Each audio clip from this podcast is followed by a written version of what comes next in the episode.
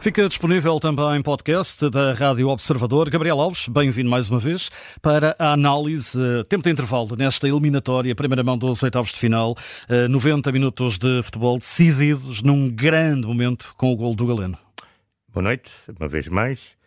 Uh, começo pelo público que acorreu ao Estádio do Dragão esta noite para presenciar esta partida. Segundo os dados fornecidos, 49.111 espectadores.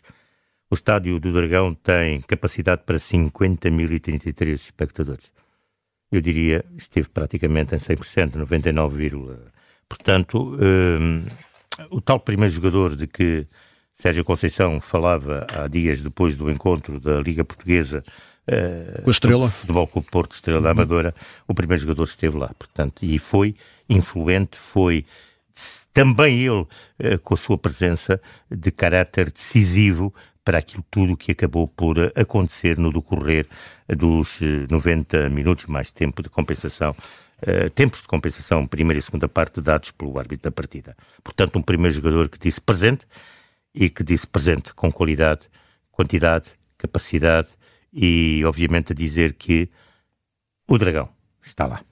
Depois, uh, num jogo que nós advogamos sempre de treinadores, a, primeira palavra para o treinador, que foi vencedor, porque não é só a equipa ter vencido, ter ganho o jogo, mas também tudo aquilo que ele preparou, que ele definiu, que ele desenhou, que ele estudou para que pudesse fazer essa definição e esse desenho da equipa inglesa, da equipa do Arsenal, uma equipa temível que neste momento discute eh, palmo a palmo eh, a conquista do título inglês, numa Primeira Liga que todos nós sabemos fabulosa e de grande qualidade e dificuldade, com o Liverpool e com o Manchester City.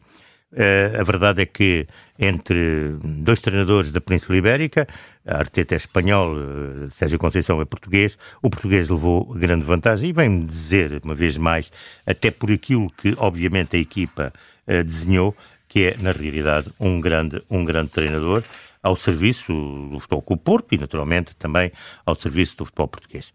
Também referir, e eu gosto de referir a isto porque estamos em tempo de Champions, que esta equipa do Arsenal é uma equipa recheada de grandes futebolistas.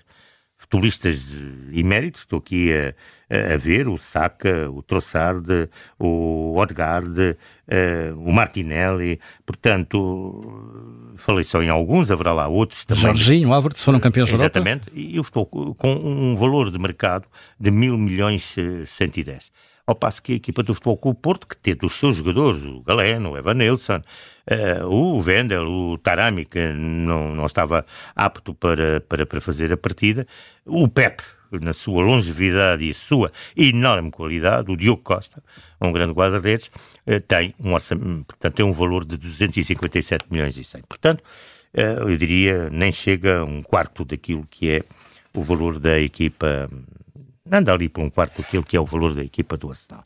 Portanto, estes são dados que me pareceram importantes aqui definir. Uh, público, uh, treinadores uh, e treinador que ganhou e, naturalmente, a questão daquilo que é o valor de mercado de uma e outra formação. Uma Inglaterra, outra Portugal, que se sabe perfeitamente que a Liga Portuguesa é uma liga pauzinha.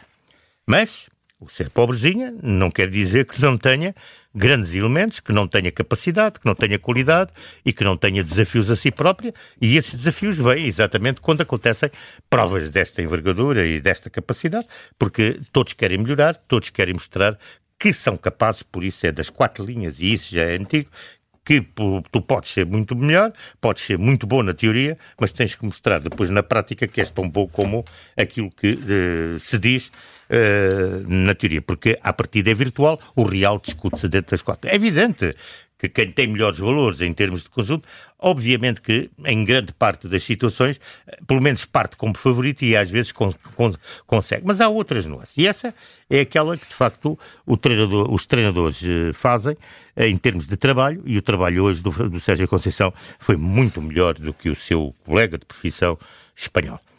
Depois é o jogo, o jogo é um jogo muito tático, naturalmente, um Arsenal da primeira parte que hum, é um Arsenal que tem posse, tem cerca de 70% da posse de jogo na primeira parte, uh, mas a verdade é que não fazem aquilo que se chama um remate à baliza.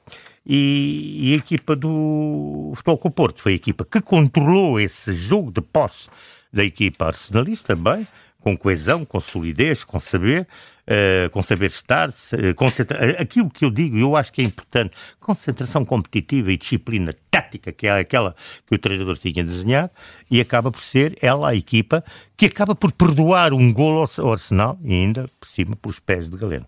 Segunda parte, pensava-se num Arsenal mais rápido na circulação de bola, o que só aconteceu aqui e acolá, mas pouco e muito curto, sem, sem aquilo que é a sequência.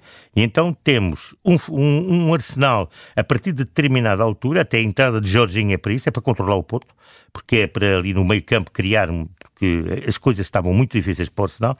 Então temos o contrário, era um Porto que já começava a assustar, aparecia Sérgio Conceição, uh, uh, Sérgio Francisco Conceição uh, sobre a ala direita, o Galeno continuava, o PP estava em crescendo. A arrancar um cartão amarelo ao, ao lateral esquerdo? Ao lateral esquerdo, portanto tudo isto já estava a preocupar, portanto já era a equipa do Arsenal exatamente a inverter-se, a controlar e o Porto a assustar.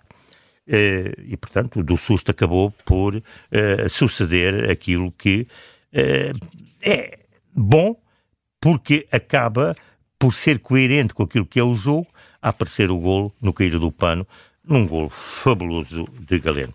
Portanto, deu certo, é uma vitória importante do Futebol com o Porto, é uma vitória dentro das Champions, é uma vitória que, para além do aspecto esportivo, tem também a vertente financeira, que até hoje em dia é, é, é fundamental, porque tudo isto também é um negócio, para além de ser uh, o, o desporto, e obviamente deixa em aberto uma segunda mão que, de grande expectativa e isso também é bom, que essa expectativa exista, porque é da maneira também que se olha aqui para o futebol com o Porto, olha-se para o futebol português e percebe-se que o Arsenal, sendo o Arsenal, tem uma equipa que, sendo o futebol com o Porto, e tem carisma e tem, e tem história naquilo que é a Liga, a Champions League, portanto, aquilo que é na Europa, história, uma história bem marcada, inclusivamente no top, digamos, daquilo que são os principais clubes com, portanto, palmarés em termos eh, internacionais, eh, que está, está viva, está presente e que naturalmente vai ter os olhos do planeta à volta daquilo que vai acontecer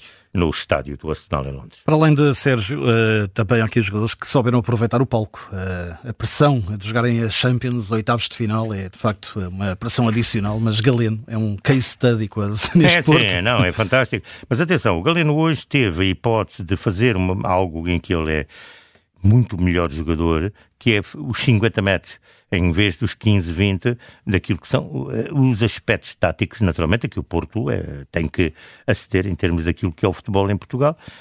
E naquilo que hoje ele teve foi, de facto, um, eu diria, um corredor imenso para, obviamente, fazer eh, aquilo que ele fez, que foi magnífico, não só naquilo que é o gol, que é, de facto, o selo que fica para, mas todo o jogo, aquilo que ele deu à equipa e que a equipa, obviamente, tirou partido dele. Olhando agora já para, para, para o futuro, o que esperar desta, desta vitória do Porto e que forma é que o Porto agora vai gerir o jogo em Londres? É que é um jogo completamente diferente até para o próprio Arsenal. Sim, é um jogo em que o Arsenal vai ter um, o seu público nessa altura, portanto, a exigir. Mas eh, eu penso que esta equipa de Foco Porto uh, sabe que vai ter que sofrer. Futebol é isto, alta competição.